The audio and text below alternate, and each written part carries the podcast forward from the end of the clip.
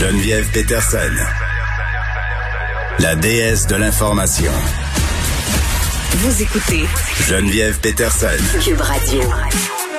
Comment ça se passe dans nos salles d'opération? Est-ce que les délais sont acceptables? J'en parle avec le docteur Michel Carrier, qui est directeur du département de chirurgie de l'Université de Montréal. Docteur Carrier, bonjour. Bonjour. Bon, écoutez, euh, l'attente pour les chirurgies, je crois, c'est plus un secret pour personne. Elle explose le nombre de Québécois qui attendent depuis plus de six mois hein, pour subir une opération a grimpé euh, de 300% avec la pandémie. On s'était d'ailleurs parlé un peu plus tôt au printemps de cette situation-là. Puis, euh, vous savez, Monsieur Carré, moi, ce qui, ce qui m'interpelle aujourd'hui, c'est que me semble que le gouvernement avait été clair. Tu sais, quand on a commencé à voir les cas remonter, là, on était clair à l'effet qu'on voulait pas ralentir le système comme au printemps dernier pour justement éviter d'ajouter des délais supplémentaires. Là, euh, est-ce que c'est ça que vous constatez, vous, sur le terrain? Il faudra voir un peu euh, l'évolution dans les dans les prochaines semaines. Actuellement, comme vous le voyez, actuellement, le nombre d'hospitalisations augmente. Alors, euh, c'est de mauvais augure, c'est clair. Maintenant, encore une fois, euh, on nous a confinés pour les 28 prochains jours. Je pense qu'il va falloir observer ce qui se passe euh, dans les hôpitaux pour les 28 prochains jours. 28 prochains jours minimum. C'est ce qu'on c'est ce qu'on nous a bien spécifié tantôt au point de presse. Je pense que il faut s'attendre à plus. Ouais. Espérons que espérons que dans, dans un mois on va avoir une meilleure une meilleure idée de ce qui s'en vient, mais tout dépend de ce qui s'en vient. Et je pense que le, premier ministre a été relativement clair tout à l'heure. Il veut essayer de préserver le système hospitalier. Il a tout à fait raison. Hmm. Euh, euh, oui, parce que là, euh, M. Carrier. Oui, il y a toujours des gens qui sont en attente en lien avec la première vague de ce printemps, là.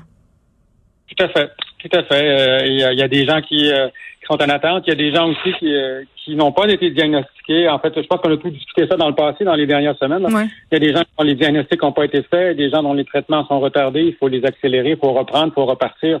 Donc, espérons que cette vague-là pourra être euh, contenue et que ça n'aura pas d'impact majeur. Mais bon, les chiffres sont, sont un petit peu inquiétants, là, ce qu'on nous, ce qu'on nous rapporte dans les, dans les, dans les récents, dans les récents jours.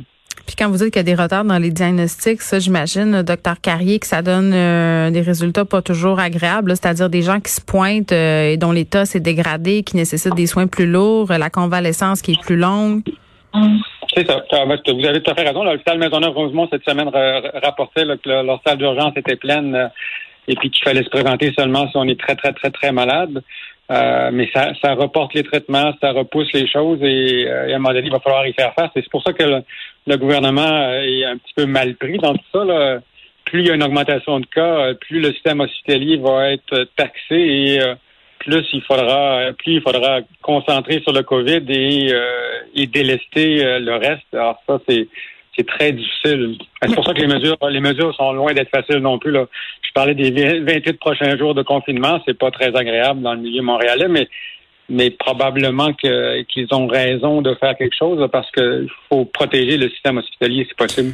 Là, j'ai une question de base. Je veux juste qu'on se rappelle le pourquoi du comment. Là. Pourquoi on ralentit, si on veut, euh, les salles d'opération, les interventions? Est-ce que c'est parce que justement on veut éviter le va-et-vient pour pas contaminer les gens à la COVID ou c'est parce que vraiment le personnel qui est habituellement affecté à ces interventions-là, il est comme redistribué ailleurs? Pourquoi, dans le fond, c'est ça la, réalité en ce euh, moment? Ben, si vous, plus vous hospitalisez des gens pour la COVID, plus vous, vous occupez les lits. Donc, les lits, ils peuvent pas servir pour l'hospitalisation des patients, ils peuvent pas servir pour l'hospitalisation euh, des personnes habituelles. Et plus vous mettez des gens aux soins intensifs, ben euh, souvent, euh, dans certaines interventions chirurgicales majeures, vous avez besoin des soins intensifs. Donc, plus vous utilisez vos soins intensifs, ben moins il y a de place pour la chirurgie conventionnelle et plus mm. il faut canceller ce qu'on fait habituellement. C'est une question de c'est une question de lit et de volume c'est relativement simple. Hein. Si euh, plus vous avez plus vous hospitalisez de gens euh, pour la COVID d'urgence, ben moins vous allez avoir de disponibilité pour faire le reste, pour faire les autres cas que vous faisiez d'habitude.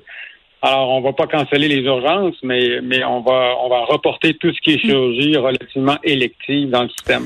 Oui, puis un truc qui m'a fortement interpellé euh, ces derniers jours dans certains articles qu'on a pu lire par rapport à cette situation-là, c'est c'est la question des gens qui souffrent majoritairement, des personnes âgées. Puis puis moi, ça me touche personnellement. Il y a quelqu'un dans ma famille en ce moment qui a un cancer des os, qui devrait avoir des interventions et qui sont sans cesse repoussées.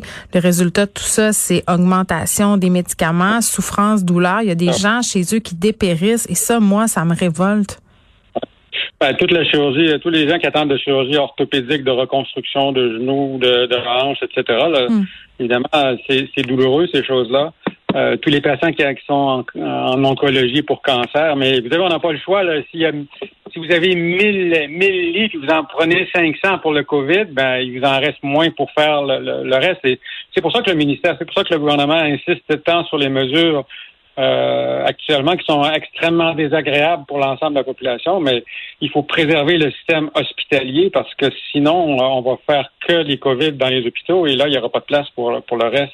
Hmm. Alors, euh, c'est pas, une, pas une solution. En fait, je ne voudrais pas être à la place du premier ministre. je pense qu'il a, il a une job euh, extrêmement désagréable avec ça. C'est de convaincre les gens que, que ce ce virus-là est dangereux, convaincre les gens que les gens sont vraiment malades et convaincre les gens que oui, on, on consomme des soins, on, consomme des lits, on envoie des personnes dans les unités soins intensifs. Donc, pendant qu'on fait ça, on peut pas faire le reste, là, c'est clair. Et convaincre les gens et faire euh, que ces personnes-là prennent ça au sérieux, c'est bien vrai, docteur Michel Carrier. Merci, qui est directeur du département de chirurgie de l'Université de Montréal, parce que le, le, temps d'attente a explosé, euh, des, des interventions qui sont repoussées. Et j'en profite euh, de cette sortie du docteur Carrier par rapport à la responsabilisation des gens, là, de comprendre qu'en ce moment, chaque geste compte parce que nos hôpitaux vont être engorgés, puis ça, ça donne des situations insoutenables. Souvent, on a tendance à, occulter euh, ces réalités-là. On pense à nous. J'arrête pas de voir des messages circuler sur les médias sociaux des personnes seules qui disent ah ça va être trop dur, 28 jours, je suis pas, je suis pas certaine ou je suis pas certain de comment je vais faire pour passer à travers. Et là, les gens euh, décident un peu d'adapter euh, les règles de santé publique à leur situation. Tout le monde se fait le juge là, de leur facteur de risque. Puis d'ailleurs, tantôt, le gouvernement a l'air bien au fait. Le premier ministre Legault disait c'est pas le temps d'interpréter les règles puis de vous demander comment vous pourriez faire pour les contourner non, non, c'est le temps de les suivre. Puis moi, ça me fait capoter de voir le nombre sans cesse grandissant de gens qui remettent en question la gravité de la COVID-19, l'intérêt du port du masque. Puis en début d'émission, j'étais très, très pompée euh, par rapport à cet article que j'ai signé dans le Journal de Montréal, le Journal de Québec ce matin sur les écoles. Ça s'appelle Nos écoles dans le rouge où euh, euh, je disais, écoutez, là, qu'est-ce qu'on attend pour remettre en question les mesures sanitaires, les rendre plus, plus entre guillemets, c'est-à-dire on relève d'un cran euh, la vigilance en zone rouge. Là, euh, faisons porter peut-être le masque en classe aux enfants, c'est-à-dire en tout temps. Je sais que c'est plate, l'Ontario le fait, ils ont de très bons résultats. Euh, est-ce qu'on va faire porter le masque aux tout petits? Je pense que ça pourrait être une très très bonne idée. Les tout petits, ils nous l'ont prouvé, ils sont capables, ils le font quand ils sortent avec nous le sport étudiant, va falloir un moment qu'on se pose la question. Là, la bonne nouvelle, c'est qu'on nous annonce que lundi, on va nous dire des affaires par rapport à tout ça. Force est d'admettre que pour le sport d'équipe, je pense que ça devra euh, être euh, mis sur pause aussi. Mais la virulence des réactions quand on parle de ça, elle est inquiétante. On parle de santé mentale. On n'arrête pas depuis le début de cette deuxième vague-là de dire les gens sont en détresse, les gens ont des problèmes de santé mentale. Euh, je ne sais pas qu'est-ce qui se passe, mais il y a un degré d'agressivité euh, absolument incompréhensible et fou sur les médias sociaux. Je veux dire, dès qu'on ose se prononcer en faveur des mesures sanitaires, on reçoit une tralée de messages haineux. Ça, c'est une chose. Là. Ça vient avec le territoire, même si ça devrait pas. Mais quand c'est rendu que tu reçois des menaces de mort, comme certains de mes collègues, quand c'est rendu que la photo de mon fils circule sur des groupes de parents qui n'envoient pas leurs enfants à l'école et qu'on invite les gens euh, à partager la photo et à venir m'écœurer dans ma vie privée, là, je débarque et là, je trouve que ça mérite de faire des plaintes à la police. Je suis désolée, là. À un moment donné, il y a une limite et la limite, elle a été franchie. On touche pas à la vie privée des gens dans l'espace public euh, dont le travail, c'est de rapporter qu'est-ce qui se passe. Si les informations qui sont fournies par le gouvernement font pas votre affaire, d'aller menacer des journalistes, des chroniqueurs, d'aller menacer le premier ministre Legault, euh, ça va faire aucune différence. Vous empirez votre cas et vous passez encore plus pour une gang de fous.